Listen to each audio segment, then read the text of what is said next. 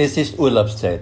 Viele Menschen fahren in den Urlaub mit dem Auto, mit dem Flugzeug oder mit der Bahn und oftmals wird äh, nicht genau gewusst, welche Dokumente muss man bei Auslandsreisen dabei haben. Personalausweis, Führerschein, Reisepass oder sogar den Meldezettel.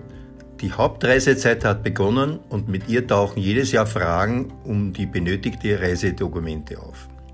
Gerade jetzt in reisetechnisch schwierigen Zeiten und aufgrund der Pandemie Covid-19 ist es besonders wichtig, die richtigen Dokumente dazu zu haben. Welche das sind, finden Sie in unserem Beitrag auf Besser Länger Leben. Klicken Sie einfach rein.